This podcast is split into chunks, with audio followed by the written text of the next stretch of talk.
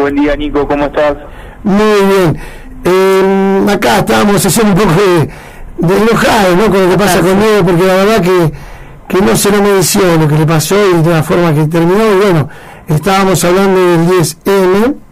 Eh, la verdad que, que feísimo, la verdad, la situación que le ha tocado vivir a, de la forma que, que murió Maradona, literalmente hablando.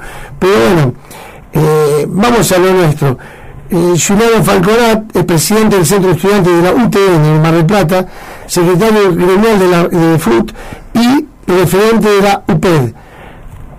Acá está presentado Juliano. En la semana pasada hicimos un festival en FEL UCAMET. Veníamos hablando de los barrios de Mar del Plata, recién hablábamos con la presidenta de la Sociedad de Fomento Las Américas. Y bueno, vos estuviste trabajando junto con la Sociedad de Fomento de FEL UCAMET en un festival muy bien sobre todo por los protocolos de distanciamiento y tanto que bien que hace ese barrio tan lindo y alejado del centro de la ciudad. Así es, Nico. Te- Estamos trabajando en diferentes lugares. En enero estuvimos con esa misma actividad en Nuevo Golf, en zona sur. Apostamos en febrero por Félix Ucamet, que la verdad que fue un, un despliegue muy lindo, con un trabajo en conjunto, como bien decías, con las sociedades de fomento. Son festivales solidarios a beneficio de comedores y merenderos de- del barrio que, vamos recorriendo. Y después se suelen gestionar algunas donaciones como pudimos conseguir de, de materiales y pintura para unas obras de remodelación para, la sociedad de fomento que por supuesto no contaban con los fondos y le vinieron bien para, para cambiarle un poco la, cara a la sede. Y lo que hicimos en esta oportunidad sobre todo fue llevar eh, exhibiciones de boxeo tanto amateur como profesionales y llevamos eh, en el trabajo este articulado con, con artistas de ahí del mismo barrio, eh, hubo cantantes, eh, un espectáculo de circo, show de títeres, exhibición de taekwondo, eh, bueno, el buffet a precios populares, murga, digamos, fue un espectáculo apto para toda la familia, pasamos una, una tarde muy bonita, por supuesto que es un, un gran despliegue desde lo logístico y, y todo el equipo de organización de, de UPED estuvo ayudando ahí, UPED es Unión por el Deporte y lo que estamos buscando como objetivo es esto, acercar eh, el deporte como herramienta de inclusión social y la cultura de los barrios que siempre suelen quedar eh, quizás relegados en este tipo de actividades. Juliano, buenos días, Adriana te saluda. Buenos días, ¿cómo estás? Bien, eh, eh, sí, un gran despliegue por, por lo que hemos estado viendo. Y, yo te hago dos preguntas en una. Eh, primero, si ves que los chicos y la gente se va, sobre todo los chicos, si se van enganchando o no, porque con esto de la vertiginosidad de la tecnología y, otro poco también por la pandemia, han, han como perdido esa, esa capacidad. Se enganchan, disfrutan. Y por otro lado, si van a seguir eh, durante el año recorriendo los barrios y los esperamos por Parque Peña nosotros. Bien, bueno, vamos con la, con la primera, la verdad que sí, que hay una repercusión muy linda y entre un evento y otro una mejora propia nuestra de cómo se va puliendo el, esquema de la actividad y cómo vamos encontrando eh, posibilidades de, de mejorar el evento. Y la verdad que la gente se está acercando, estamos recibiendo muchos mensajes para, para colaborar, eh, los chicos se entusiasman con el deporte, eh, armamos un stand con, con uno de los chicos de Brasita Artículos Deportivos, que es una de, la- de las empresas que nos está acompañando, donde ellos se, se ponen los guantes y empiezan a jugar y se encuentran por ahí con, con el deporte, en este caso el boxeo, pero no solo ven el espectáculo, sino que la idea es dejarlo en el barrio porque estamos eh, articulando con las sociedades de fomento para armarles un gimnasio social, es decir, para, para que este evento no quede en una sola actividad muy, muy bonita, que quede en una foto y un recuerdo, sino que generemos un vínculo genuino con, con, con los barrios. Y por otro lado sí, por supuesto que, que lo vamos a seguir haciendo, la idea es continuar durante todo el año con un espectáculo por mes. Y el año que viene con todos los permisos correspondientes y esperemos que ya habiendo dejado atrás la pandemia, los barbijos y los protocolos, eh, podamos llevarlo a la Plaza del Agua o a la Rambla, un, a un lugar bien céntrico, e involucremos a las 12 sociedades de fomento que durante 2021 eh, nos estén acompañando y confiando en nosotros para hacer un mega evento en un espacio eh, accesible desde todos los puntos de la ciudad. Qué bueno, ¿eh? la verdad que muy buena idea, eh, literalmente. eh, aparte, no solo por lo que significa que la gente necesita, después de todo lo vivido, estos esparcimientos, estas recreaciones, y no, no solo eso, sino las donaciones y también me imagino que cuando vas a los barrios te darás cuenta, ¿cómo es los barrios de la ciudad? ¿Cómo está la ciudad de Mar del Plata para tu punto de vista, Juliano?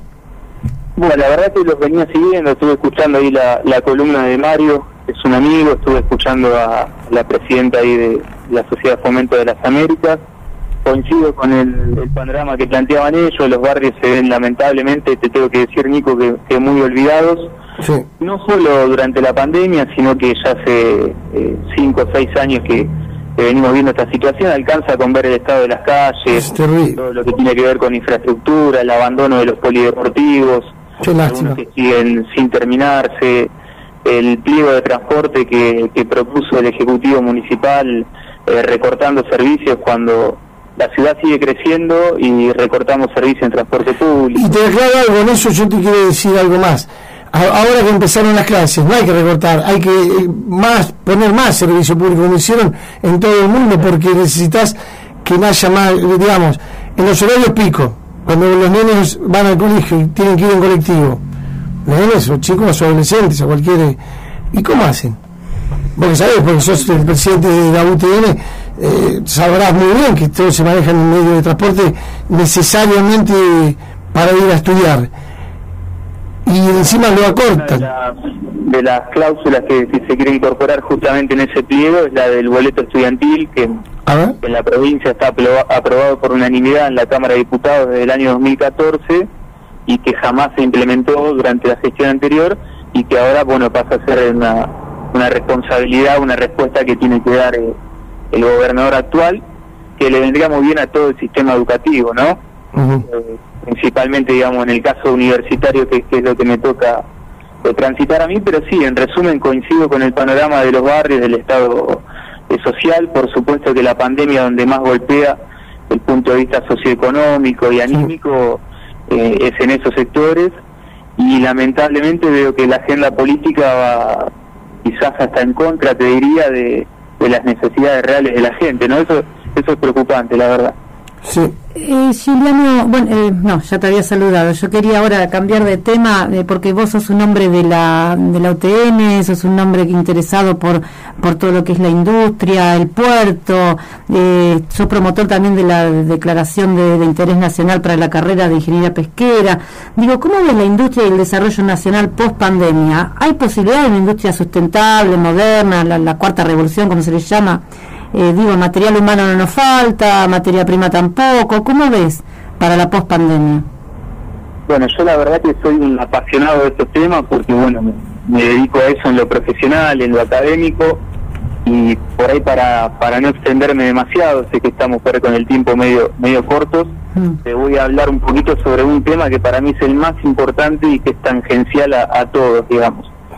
la discusión sobre la, la hidrovía, mal llamada hidrovía, digamos, sobre lo que es el río Paraná y el río de la Plata, que, digamos, en el año 96 se firmó una concesión durante la, firma Menem como presidente y, entra en vigencia en el 96, se firma la concesión a, empresas privadas, a un consorcio eh, que lo integraban EMEPA, Sociedad Anónima, que es argentina, y Jean Denul, que es una empresa belga, y eso pasa a manos del privado, digamos, todo lo que es la gestión de esa zona fluvial, por donde pasa la mayor parte de las exportaciones de la Argentina, durante 25 años. Esa concesión vence ahora en 2021, en el mes de mayo, todo lo que es eh, el dragado, la señalización y el balizamiento de lo que es el río Paraná y el río de la Plata.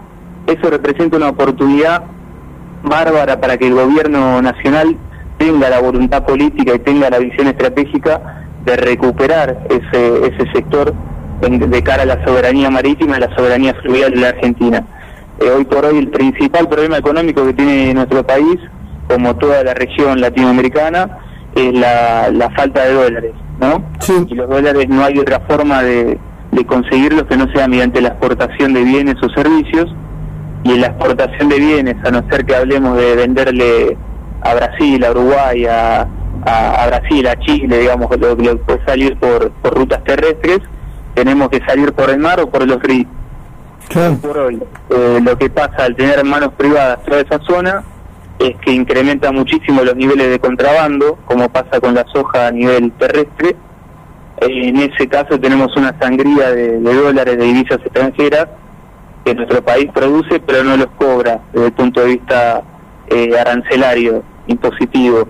Y después, de la mano de esa discusión, lo que es el canal Magdalena, que el senador Tayana y, y todo el ministro de Transporte para pedirle explicaciones de, respecto al, al decreto 949 del año 2020, que lo que indica ese decreto es blanquear que se va a volver a hacer las obras necesarias de mantenimiento en el canal Martín García, que nos dirige hacia el puerto de Nueva Palmira en Uruguay, y el canal Punta de Indio, que nos dirige hacia el puerto de Montevideo en Uruguay, que son los que se utilizan actualmente. Digamos, nuestro país produce con mano de obra argentina, con, eh, digamos, electricidad y todos los servicios nuestros, con, con el esfuerzo del sector privado que pone el capital al servicio de la economía, y sacamos la producción por los puertos uruguayos como está todo bien con los uruguayos, son a, mí me caen bárbaros, pero no me simpatiza producir para, para que los dólares queden en las aduanas de ellos.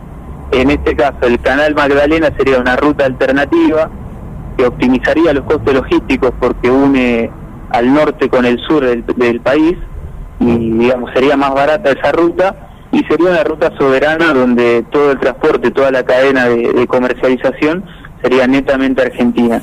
Entonces, de la mano de que la concesión no solo no se renueve, sino que pase a, manos del Estado y tenga, tenga por ahí un, convenio de participación público-privada, pero siempre 100% argentina, y de la mano de hacer las obras necesarias en el canal Magdalena para ponerlo eh, operativo para que los buques puedan transitar por ahí, vamos a tener una gran oportunidad que no solo se va a traducir en el ingreso de dólares y que queden en la Argentina, sino que va a minimizar el contrabando, quizás en el mejor de los casos lo va a eliminar, y por otro lado, en una segunda etapa nos va a brindar la oportunidad de desarrollar una marina mercante de, bandera nacional, que en algún momento los que, que son más viejos que nosotros lo, recordarán, y eso impulsaría una gran cadena de, valor agregado en la industria naval, como industria madre, decimos nosotros, porque requiere de, la industria alimenticia, de la química, de la metalúrgica, de un montón de industrias que le son proveedoras.